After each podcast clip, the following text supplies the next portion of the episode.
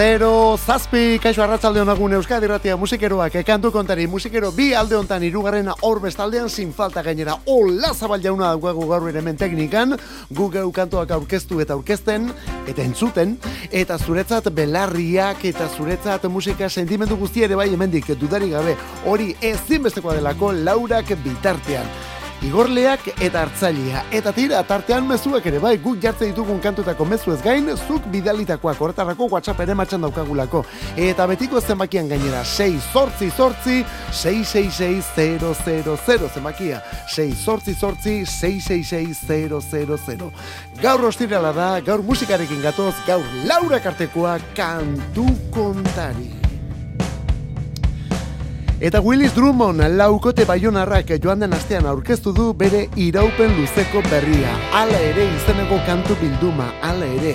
Bi aurrerakin utzi ditu albun horrek, bidasoa salatzailea bat eta gauzak bestea. Baina tira, orain begira nolako kantuekin gabiltzan. Honen izena, Western Smile. Talde da Willis Drummond.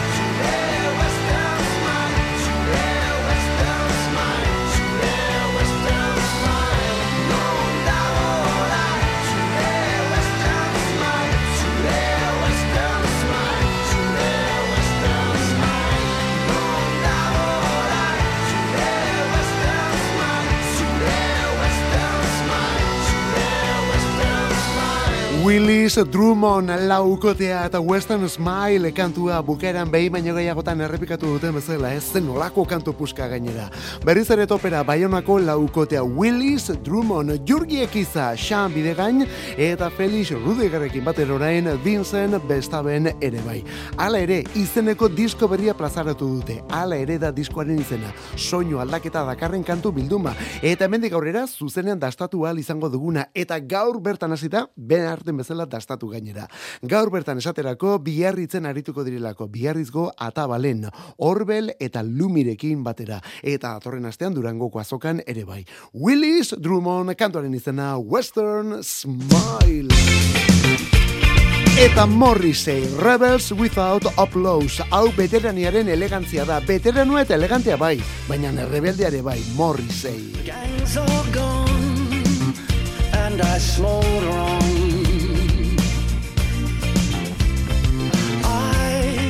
on. saw them leave, I cry bereaved. One by one, I saw them stone.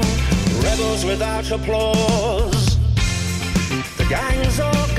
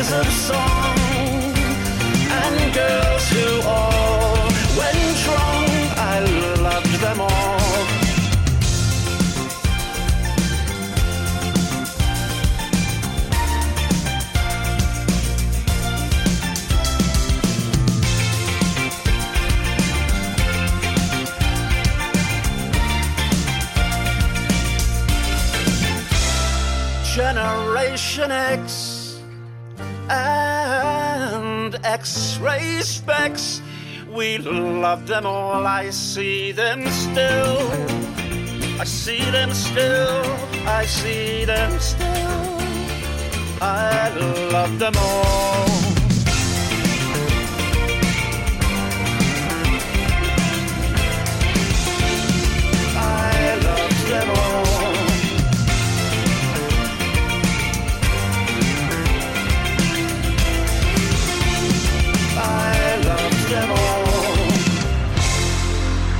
Ostiralon jaun Andreok, Ostiralon Euskadi Ratean kantu kontariari gara eta begira nolako abesti eta doinuekin gainera irurak eta amase minutu zuzenean eta Morrisei jaunaren kantua aurkezten. Izan ere Morrisei ingelesak astuntan aurkeztu du kantu berri berria Rebels Without Applause hori da honen izena. Eta egi esaten nahi baldin baduzu, desmetze taldeko kantari eta liderra izan zenaren azken diskuek, bueno, hoiek hotz xamar utzi gaituzte, baina bueno, berri honen lehen abestiak berriz ere, itxaropenak piztu ditu ditu gugan dudari gabe. Ze ondo berriz ere Morrissey. Morrissey, Bonfire of Teenagers. Hori izango da diskoaren izena, oraindik ere datari gabe, baina ba omen dator, eta aurrerakina hause Rebels Without Applause. I'll bring a coffee in the morning. Disko berri berriarekin datorkigun beste bat, hau bigarren bakarlanarekin. Luis Capaldi Eskoziarra. Gaur bertan kantua, hau da, poinless.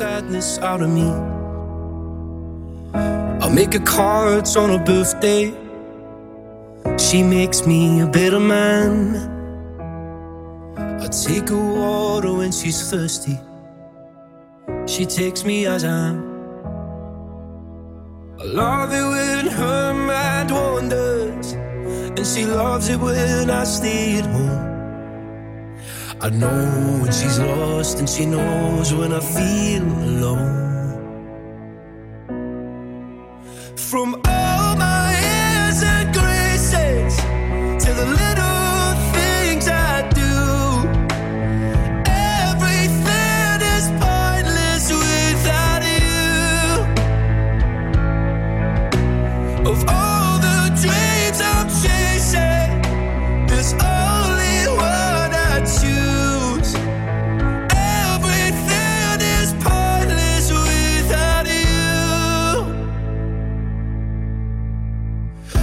light the fire when it's cold out, and she lights up the room. I hope that she'll love me forever. She hopes I'll be back soon. I take her out to the movies. She takes away my pain. She is the start of everything, and I'll be there till the end. I love when she laughs for no reason, and her love's the reason I'm here. She knows when I'm hurt, and I know when she's feeling scared. Mm.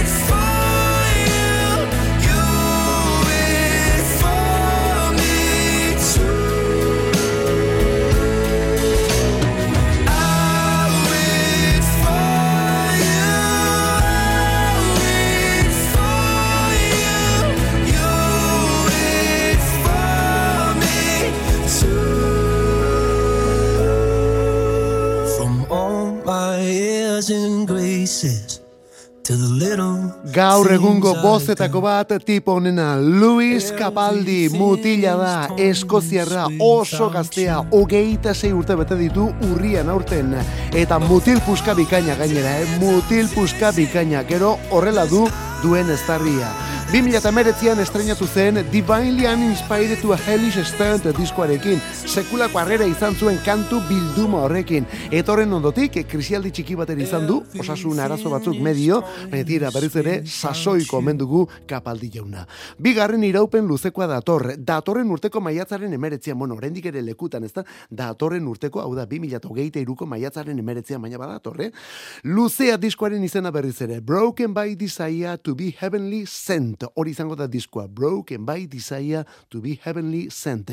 Eta Pointless laburrean izeneko baladau ba, bere bigarren aurrerakina. Ed Sheeran berarekin batera gainera eh? Ed Sheeran eta Luis Capaldi honen izenburua Pointless Eta disko bikoitz bat jaso dugu aste hontan. Belarrostoak bat eta belarrostoak bi. Txomin hartolak iruro emezortzian egindako lana, bere semea urbilek ber interpretatua orain 2000 eta hogeita bian. Honelako kantuekin gainera. Honen izenburua lur osoaren erasoak. Belarrostoak bat eta belarrostoak bi diskoan orduan. Lurrosoaren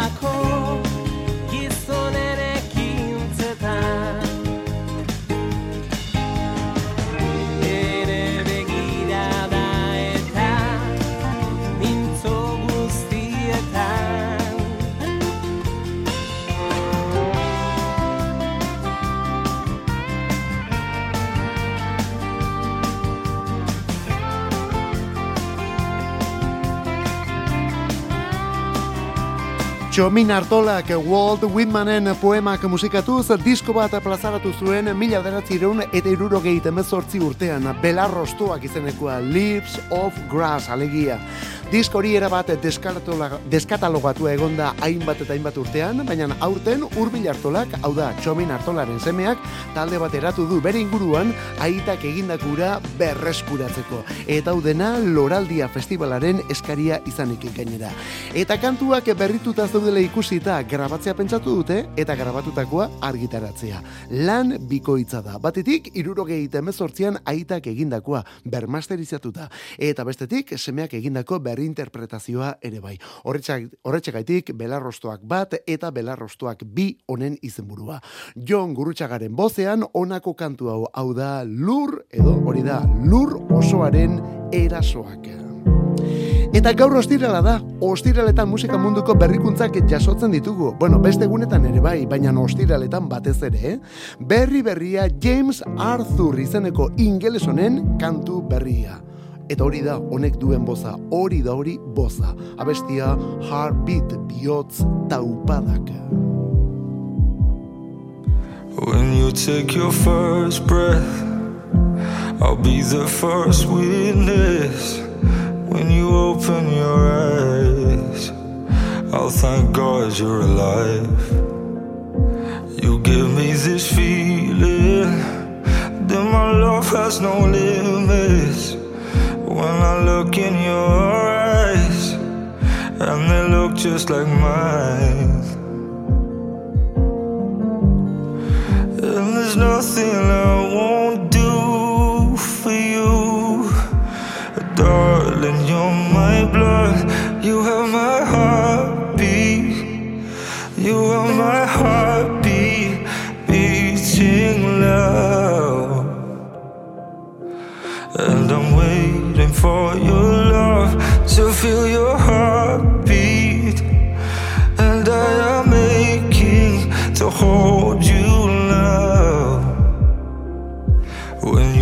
your first steps, I need to be there.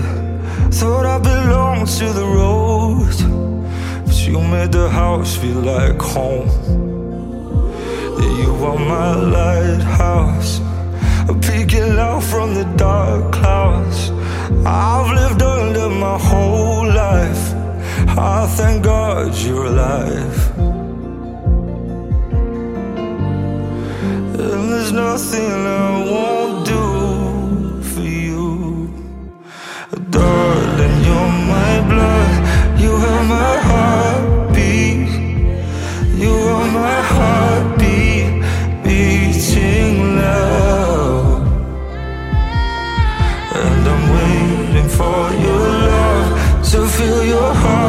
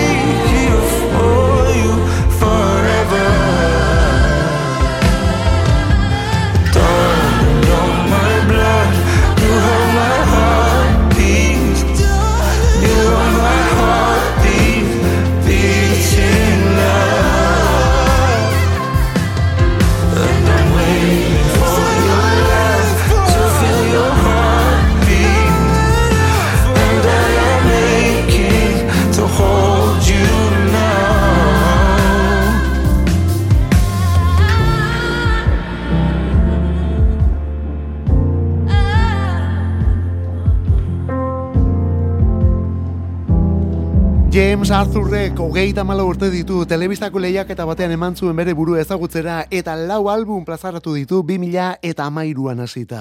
Single sonatuak ere bai gero, eh? nork ez du gogoratzen 2000 eta amabiko Impossible izaneko kantura. Eta single eta bestiak aipatzen hasita 2000 eta hogeita batean hau da joan den urtean Emily izeneko kantu bat grabatu zuen. Bidean zen alabari eskenetako kantua Emily. Bueno, borain Emily hori jaio da eta horrek Arthurengan piztu duen maitasun guztiarekin hor dator datorkigu Heartbeat izeneko kantua. Heartbeat, taupadak edo bihotz kolpeak, ezta? Eta egia da, kantuan ere hor Emily izeneko horren, ba, alabatxorren bihotz kolpe eta taupadak entzuten dira beste honetan perkusio modura. Esan bezala, bere izena da James Arthur. Eta jaiotzak bezain importanteak eriotzak gaurko egunez joan zen Mariska Beres. Shocking Blue taldeko kantaria berea da abestionetako boza hau esan beharrik ere ez, Venus zen nolako kolpea irurogeita bederatzean.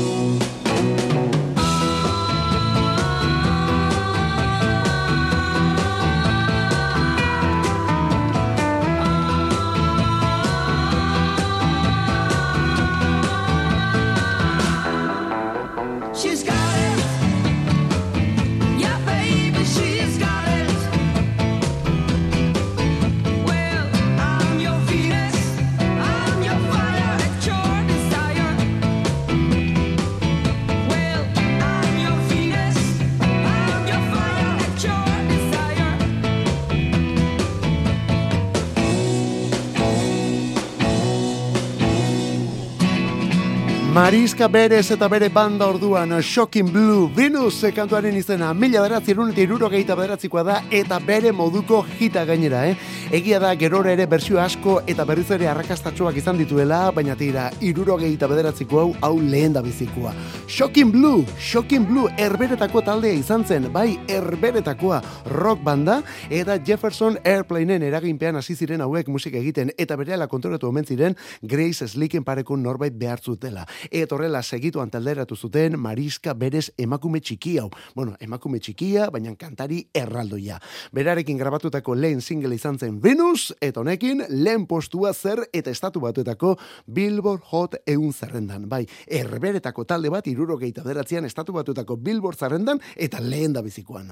Irurogeita malaura arte aritu ziren, beraz ez zuten bide luzea egin, eta hortik aurrera bakarka eta talde ezberdinetako kide izan da Mariska 2000 eta seian minbiziak eraman zuen arte. 2000 eta seian minbiziak. 2000 eta seiko abenduaren bian gaurko egunez beraz. Berak berrogeita emeretzi urte zituen. Eta urrezko klasikoekin hasita, irurak eto geita malau The Rolling Stones Happy kantua zuzenean gainera, eta hemen boz nagusia Keith Richardsena da.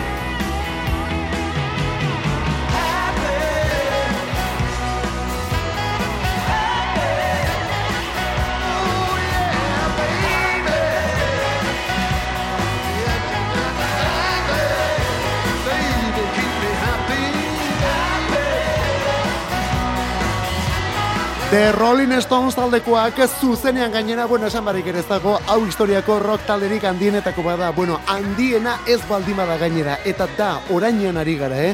Orain zuzeneko batekin datoz, grrr, live izango da disko horren izenburua bai, horrela GRRR live, grrr, live, ez da?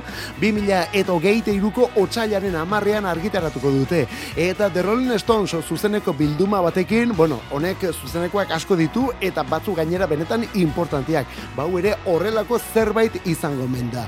Jagger eta bere mutilen zuzeneko greatest hits hoietako baten antzeko zerbaita. Bueno ba, onelakoa eta gonbidatuz betea ere bai. Bruce Springsteen etorriko delako beraiekin batera besti batean Lady Gaga ere bai, The Black Keys taldekoak John Mayer eta horrelako zerrenda. Esan bezala, diskoaren zena live edo GRRR live aurrerakina happy eta hemen ditugu hogeite iruko txailaren amarrean The Rolling Stones taldekoak zuzeneko disko berri eta iruko itzarekin. Zeinen dotore datozen Kutsi Romero eta bereak, Nafarroatik berriozardik marea boskotea. Era bat trajeatuta datoz, traje eta alkondara ilunak jantzita. Izan ere, hileta batera doaz.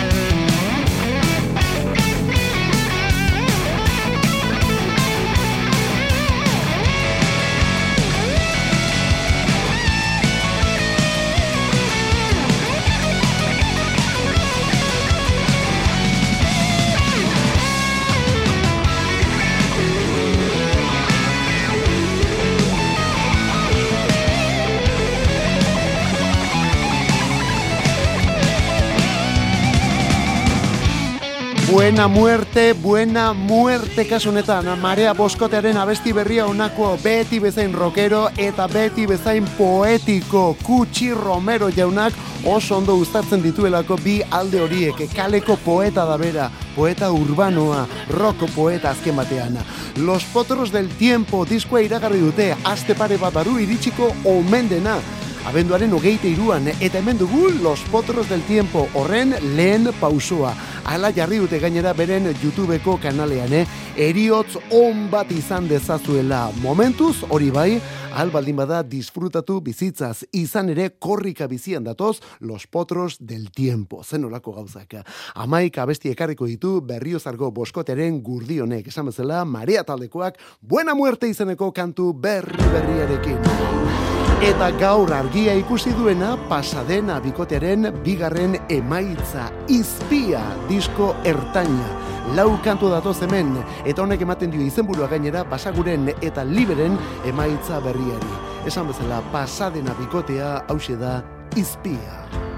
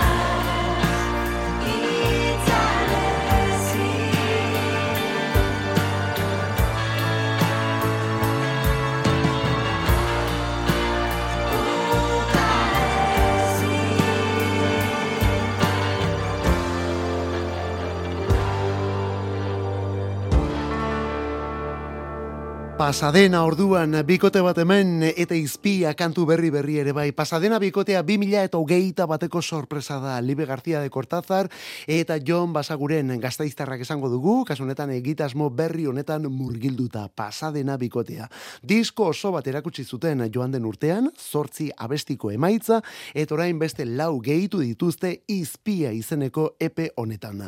Aurretik erakutsi dako lautada soinu horrekin gainera. Bueno, kasu honetan arabar lautada da, baina hau berdin berdin Nevada edo New Mexicokoa izan ziteken, eh? dudari gabe gainera.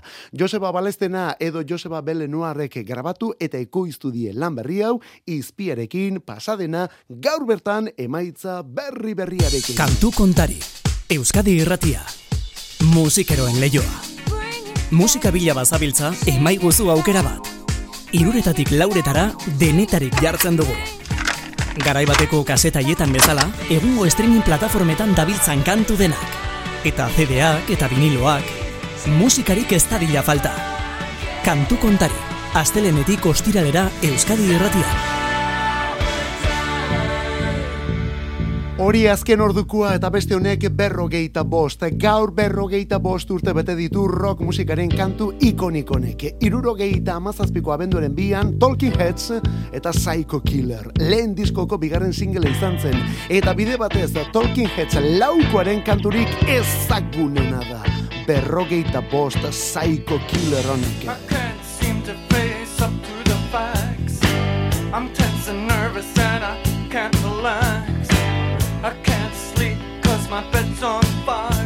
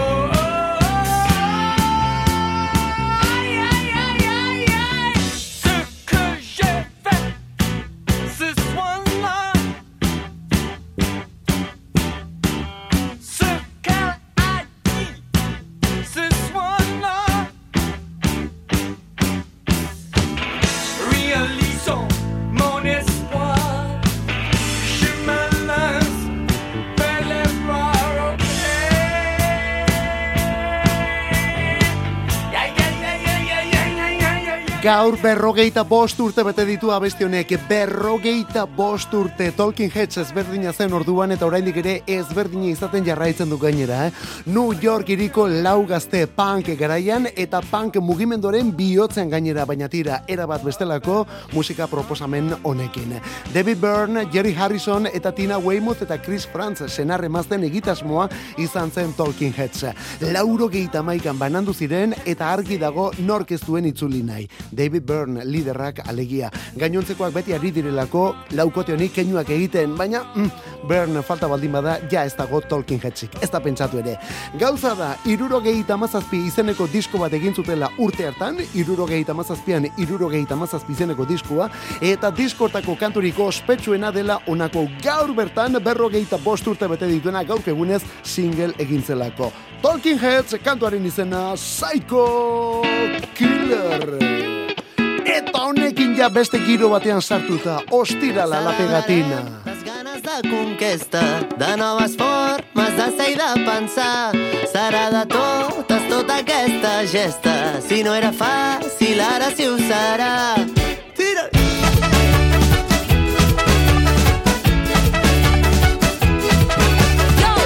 Festa, que això és una gresca que m'ho treure tots els mals. Sempre dreta, cabeza a l'esquena i a mi res em va parar.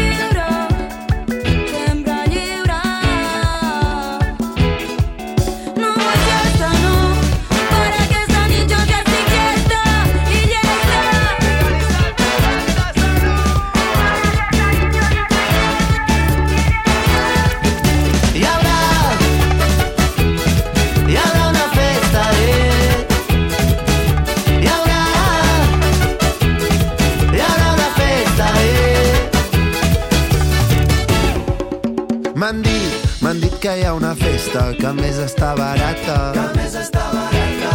Li han, li han dit, li han dit que hi ha una festa, que anem a la barraca. Ronda de limoncello que n'hi haurà per tothom. La música en un bafle, no hi ha cap protocol. DJ Spotify amb Ron Lupe i Frenados. Si no tens cap col·lega, també pots anar-hi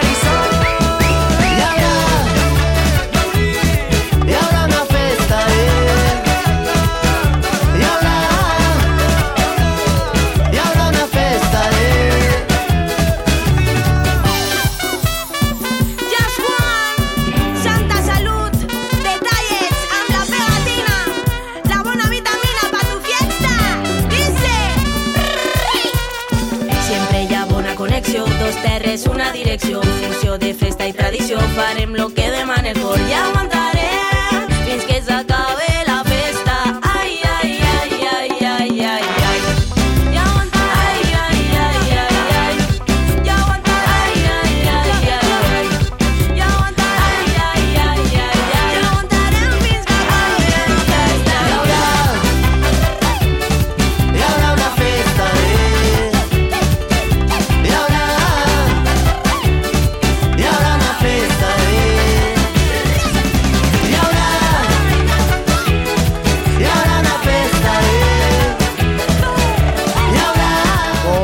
gora eta gora eta gora ostiralerako modukoa La Pegatina eta kompainia bai laguna dituztelako abesti berri honetan eta pilua gainera Santa Salud, Detalles eta Jazz Woman ere bai. Gaur bertan aurkeztu dute Eh, gaur bertan aurkeztu dute, bueno, zer dau, garai batean singleak zeuden, maxik singleak ere bai, EPak, mini LPak eta gero iraupen luzekoak edota LPak, ezta?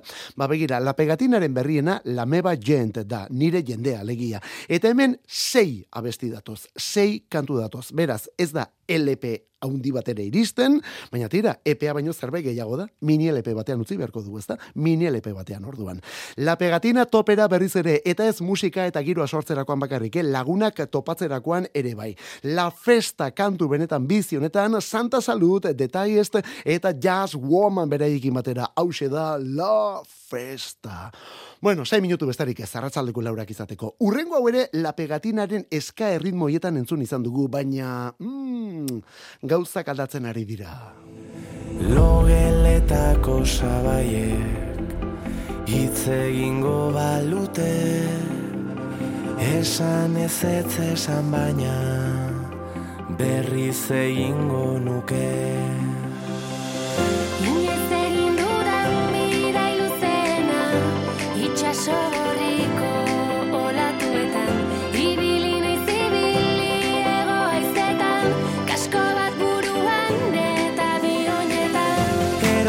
Erori naiz erori burua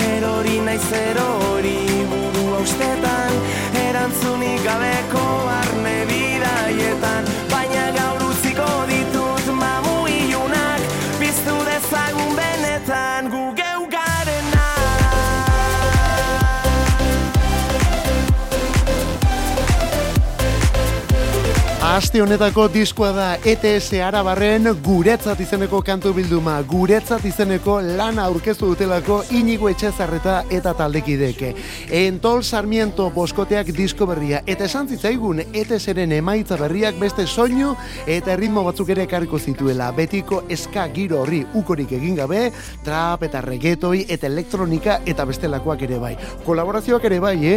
Einaute lorri eta gerida, idoia, dupla, buos kataluniarrak eta Sune ere bai. Bueno, Sune badakizu, untza taldeko Josune eta DJ Rikiren egitasmo elektronikoa da. Sune, ba begira zar egin duten Sunerekin. Honelako elkarlana, gu geu garena, gu geu garena. ETS Entol Sarmientoren berriena da, plaza eta tabernak berotuko dituen musika berriz ere. Amazazpi urte egin ditu isilik beste talde honek, itzultzeko garaia iritsi da Asgarz boskotea. Gipuzkoako añorgako metala, bueno, zementu ere bai, zergaitik ez, eta honelako kantuekin gainera, kale gorrian, disko berria. Kale gorrian hotzak hiltzen Kartoiek jada ez naute